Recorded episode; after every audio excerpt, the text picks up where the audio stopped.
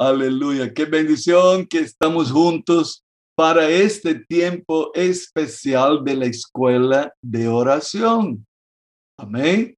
Escuche, estamos en una escuela donde todos, absolutamente todos, tenemos que predisponer nuestro corazón para aprender. No seamos tontos de creernos capos, resueltos, acabados en ese territorio. En el día en que tú y yo digamos, yo no tengo nada más que aprender de oración, entonces sellamos nuestro certificado de falencia, sellamos nuestro certificado de derrota, porque todos hemos ya dicho aquí, no somos nada sin ti, no tenemos nada sin ti. Y esta es una verdad que tenemos que tener presente. Hermanos, la oración no solamente es el oxígeno del cristiano. Hoy día estamos muy preocupados con la situación de la pandemia. Hay gente ya comprando tubos de oxígeno porque si la cosa empeora, entonces vamos a tener cómo suplir las necesidades de la familia, de un pariente, de qué sé yo. ¿Por qué? Porque oxígeno es vital para la vida. Imagínese usted que la oración es conocida como el oxígeno. Ahora, tomando este paralelo, si yo tengo oxígeno solo de mes en cuando, ¿Qué va a pasar con mi vida? Piense en su vida física y usted necesita agua y usted necesita comida. ¿A usted le gustaría que tu familia le diera de comer solo de mes en cuando? Claro que no.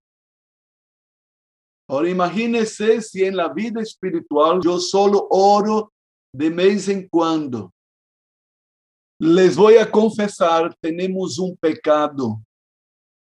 Sabemos de eso, pero actuamos muchas veces de manera contraria. Y alístese, agárrese bien de su silla para lo que su pastor le va a decir tomamos la oración tan ligera y pensamos que la oración es cualquier cosa que nunca, nunca tomamos la oración como un requisito para escoger a un trabajador. Nunca tomamos la oración como un requisito para escoger una novia o un novio. Ah, usted quiere saber si él tiene trabajo, si él tiene un carro, ¿no? Inclusive la modernidad dice de forma chistosa que yo quiero saber si el novio tiene carácter y personalidad. Si él tiene carácter y personalidad, entonces sirve para ser novio tonterías. Yo nunca vi, yo soy, yo estoy con la escuela de noviazgo con el pastor Emanuel y yo nunca vi un novio y una novia que esté preocupado si ella ora o si él ora. ¿Sabe cuál es el resultado? Usted no está interesado en saber si él ora, si ella ora, y de repente ele anda buscando pornografia. Porque somos tão tontos e descuidamos os requisitos de Deus. Aí você quer uma empleada que seja cristiana. Ai, ela é cristiana, hermana. Ela ora, porque se ela não ora, não vai servir para ser sua funcionária. Aí queremos levantar um líder de célula. Ele ora. es un buen tipo. Él ora. Y pensamos que podemos levantar líderes de célula que no oran.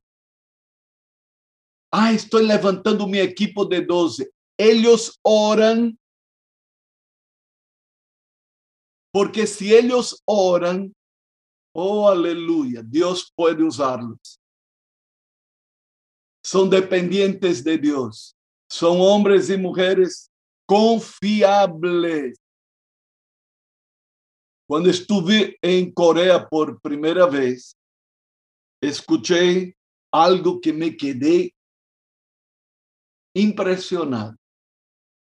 Para ser pastor de la iglesia de Yonggi-cho, la iglesia evangélica más grande del mundo, el tipo tiene que tener por lo menos una experiencia de 40 días de ayuno y oración. En su currículum. Ahí usted se asombra. Vamos a ver lo que dice el Espíritu Santo acerca de la oración. Yo quiero pedir al pastor Caíto, por favor, pastor Caíto, me gustaría que usted leyera para nosotros Hechos capítulo 9, versículos 10 al 17. Todos tomen ese texto aquí y miren qué dice el Espíritu Santo acerca de la oración. Miren cómo el Espíritu Santo ve a una persona que ora porque tú y yo somos relajados. Y preguntamos cuántas células tiene fulano, queremos saber si él es buen líder, cómo maneja la célula, pero no preguntamos cómo es la vida de oración de esta persona. Y si estamos en una escuela de oración, tendrá que caer la ficha la oración no es cualquier cosa, es cosa grande para la vida del hijo y de la hija de Dios. Amén. Pastor Caíto. Había entonces en Damasco un discípulo llamado Ananías, a quien el Señor dijo en visión, Ananías, y él respondió, heme aquí, Señor. Y el Señor le dijo, levántate y ve a la calle que se llama derecha y busca en casa de Judas a uno llamado Saulo de Tarso, porque he aquí, él ora y ha visto en visión a un varón llamado Ananías, que entra y le pone las manos encima para que recobre la vista. Entonces Ananías respondió, Señor, he oído de muchos acerca de este hombre, cuántos males ha hecho a tus santos en Jerusalén y aún aquí tiene autoridad de los principales sacerdotes para prender a todos los que invocan tu nombre. El Señor le dijo, ve, porque instrumento escogido me es este, para llevar mi nombre en presencia de los gentiles y de reyes y de los hijos de Israel, porque yo le mostraré cuánto le es necesario padecer por mi nombre. Fue entonces Ananías y entró en la casa, y poniendo sobre él las manos dijo, hermano Saulo, el Señor Jesús, que se te apareció en el camino por donde venías, me ha enviado para que recibas la vista y seas lleno del Espíritu Santo. Wow, wow, qué texto extraordinario. Usted conoce la historia. Este hombre peligroso, perseguidor de los cristianos, Saulo de Tarso, tenía carta del sumo sacerdote, entraba en la casa de los cristianos, los llevaba presos, confiscaba sus bienes. ¿Puede usted imaginar eso? No, usted no sabe qué es eso. Ahora, de repente tiene un encuentro con Jesús. Eh, si pudiéramos leer anteriormente, Pablo estuvo tres días sin ver y sin comer. Tres días. Preste atención. los tres primeros días de convertido de Saulo fueron ayuno y oración. Aí você llega e diz: Que Saulo tremendo! Ayuno e oração. Que homem tremendo! Ayuno e oração. Ai, Pablo, o grande apóstolo Pablo, llenamos nossa boca. Ayuno e oração. Los três primeiros dias de convertir. E de repente, ciego, e em Damasco havia um discípulo, solamente disse assim, Ananias. Uau! E ele tuvo uma visão. Um discípulo teniendo uma visão. E o Senhor lhe dijo, levántate, ve a tal direção. Há um tipo chamado Saulo de Tarso. E aí, o final do versículo 11 diz assim: porque Él ora. Él ora. Él está orando.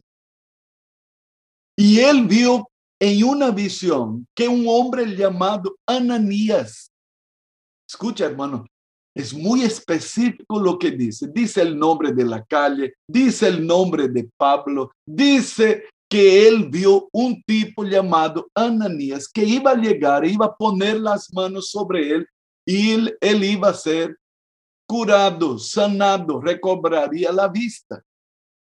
Aí o versículo 13, Ananias então respondeu: Senhor, he oído de muitos acerca de este homem, não? Quantos males ha hecho a tus santos em Jerusalém? E aqui ele tem autoridade de los principales sacerdotes para prender a todos os que invocam tu nome. Versículo 15. El Señor le dijo, ve, no temas. Él está orando. Ve, él ora. Ve, es un hombre de oración. Tres primeros días de convertido y ora. Es una persona que ora. Miren lo que el Señor está diciendo. El que ora es grande. El que ora es confiable. El que ora, usted puede contar con él. El que ora, yo voy a usar a este hombre. Yo voy a usar a este hombre. Es hombre de oración. Es mujer que ora. ¿Sabe cuál es el problema? Es que nosotros andamos buscando apariencia. E aí quebramos a cara. Porque miramos a fachada e não miramos o coração como mira o Senhor. A revelação de esse texto é sumamente importante para ver se seguimos em nossa escola de oração. Um dia mais para estudar os princípios. E hoje, e hoje, hemos aprendido algo tremendo de la palabra de Dios. No mire la fachada. Si es una persona que ora, es una persona que reconoce el señorío del Señor. Si es una persona que ora, es una persona que quiere arreglar su vida siempre. Si es una persona que ora, está intentando ajustar su vida a la vida de Dios. Está interessada em saber a vontade de Deus e não a própria. Ah, se aprendemos este princípio, aí você quer fazer uma sociedade com, com um amigo ou inclusive com um irmão. Vamos fazer um negócio. Oraram. Você orou. Você sabe se este hermano com quem você vai ser uma sociedade ora, porque senão há peligro em el caminho de que as coisas não funcionem. Quantas vezes eu fui chamado para resolver problemas de hermanitos, de líderes que se meteram a hacer negócio e não perguntaram nem a mim Ahora, yo soy bueno para resolver el problema. No me preguntaron a mí peor, no preguntaron al Señor. No gastaron tiempo para preguntar al Señor. Escuche, mi querido hermano, la oración es cosa grande. Le voy a decir más, agárrese de su silla. Es para gente grande. Grande en Dios. Amén. No estoy diciendo para gente hinchada, soberbia. No, yo no estoy hablando de eso. Estoy hablando para gente, de gente grande en Dios. Ananías, un discípulo anónimo. ¿Quién es ese Ananías? ¿Qué sé yo? ¿Quién es este Ananías? ¿Y a ti qué te importa? Un discípulo un discípulo que Dios usó para sanar, para ungir y para que Pablo fuera lleno del Espíritu Santo. Nunca más se habla de este tipo, pero la única cosa que sabemos es que Dios fue directamente a él, se reveló en una visión y trajo aquella tremenda experiencia para ti y para mí. A este Ananías, el Señor dijo, tranquilo, no tengas miedo de él. Él está orando. Confía, ve, yo voy a usar este tipo. Él está orando. Entonces, la oración no es un requisito cualquiera. Y el hecho de que tú y yo estemos aquí queriendo aprender sobre la oración es algo sumamente grande.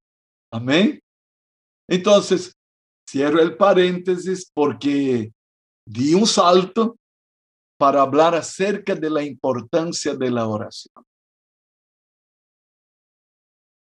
Entonces, la oración no es cualquier cosa.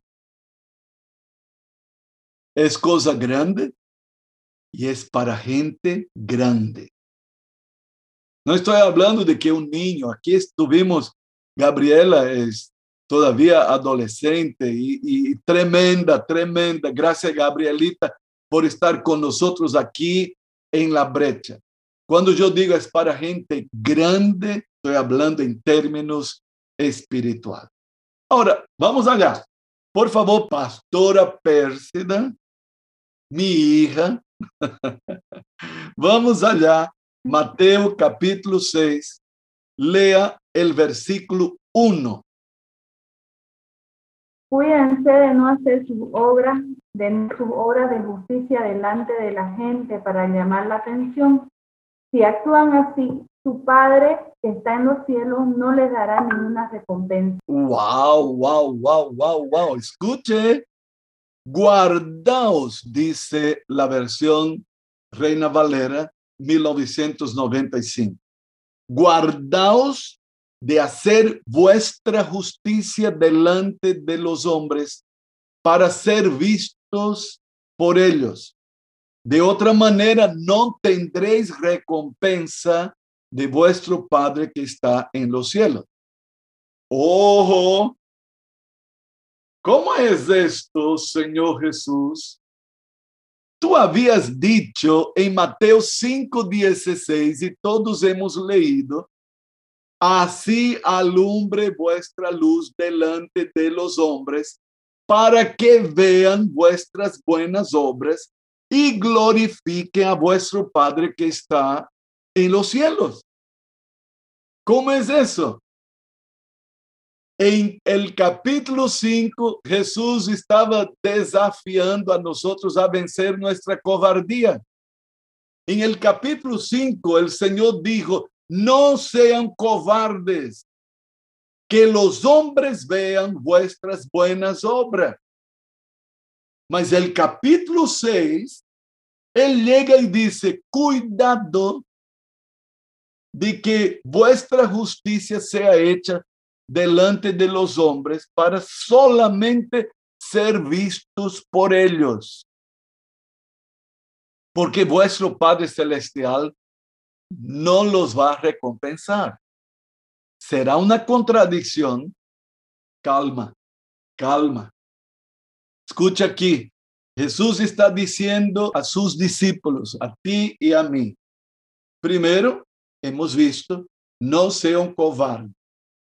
Todos ustedes necesitan manifestar vuestras buenas obras delante de los hombres para que ellos glorifiquen a vuestro Padre Celestial. En primer lugar, nuestra luz debe alumbrar y la sal tiene que salar por doquiera que vayamos. Pero el capítulo 6, el Señor está diciendo a nosotros, cuidado con la vanidad. Cuidado para no estar ahí jactándose. Es el equilibrio. Cuidado para no estar hinchados y para que lo de ustedes sea solamente para ser visto por los hombres. Lo que aparentemente es una contradicción, Jesús está diciendo, cuidado para que lo que ustedes hagan sea solamente para ser visto por los hombres. Hermanos, el espíritu de nuestro tiempo, el espíritu de nuestra generación es publica, muestra, da la cara, da un like, muestra. Ahí están los medios sociales, aparece. Y la seducción de nuestro tiempo, y ahí usted está viendo, gatos y zapatos aparecen por todo lado. Gente sin carácter publica lo que le da la gana porque el Internet abrió las puertas de par en par para que todos aparezcan. Pero Jesús en el capítulo 6, el capítulo en que Él va a enseñar sobre oración, Él va a decir de entrada, cuidado con la vanidad. Ojo, lo de ustedes no tiene que ser para vanidad, para que los hombres vean. Hoy estamos muy preocupados. ¿Cuántos seguidores yo tengo? Y aquí hasta la, la competencia. Tengo tantos seguidores, me siguen, me siguen, me siguen. Mira, y ahí cuando usted entra en la página de fulano, a ver cuántos seguidores tiene él. Cuidado con la vanidad. ¿De qué se jacta usted? ¿Cuántos hombres usted quiere que vean lo que dice, lo que usted está haciendo, lo que usted está postando? Porque la seducción del mundo de hoy es, hay que postar, hay que poner y ahí usted llena Facebook y usted irresponsablemente empieza a poner fotografía de todo. Papás, cuidado. Hay gente maligna y perversa buscando saber su vida, buscando secuestrar tus hijos. Están dando vuelta alrededor de tu casa. Y nosotros en este afán de que los hombres nos vean, nos volvemos irresponsables con nuestra vida íntima, porque los hombres tienen que ver. Preste atención lo que Jesús dice acá. Cuidado de hacer vuestras obras delante de los hombres para ser vistos por ellos. ¿Qué queremos que la gente nos vea o que Dios nos vea. Aquí está el peligro. Si es para que la gente vea, y aquí algo importante, la oración, como yo decía, es cosa grande y es para gente grande. Y si vamos a entrar en el territorio de la oración, cuidado, no es para que los hombres vean. Todos tenemos que evaluar las motivaciones de nuestro corazón, porque si es para que los hombres vean, vuestro Padre Celestial no les dará recompensa. No se queden bravos conmigo. No pongan la cara fea.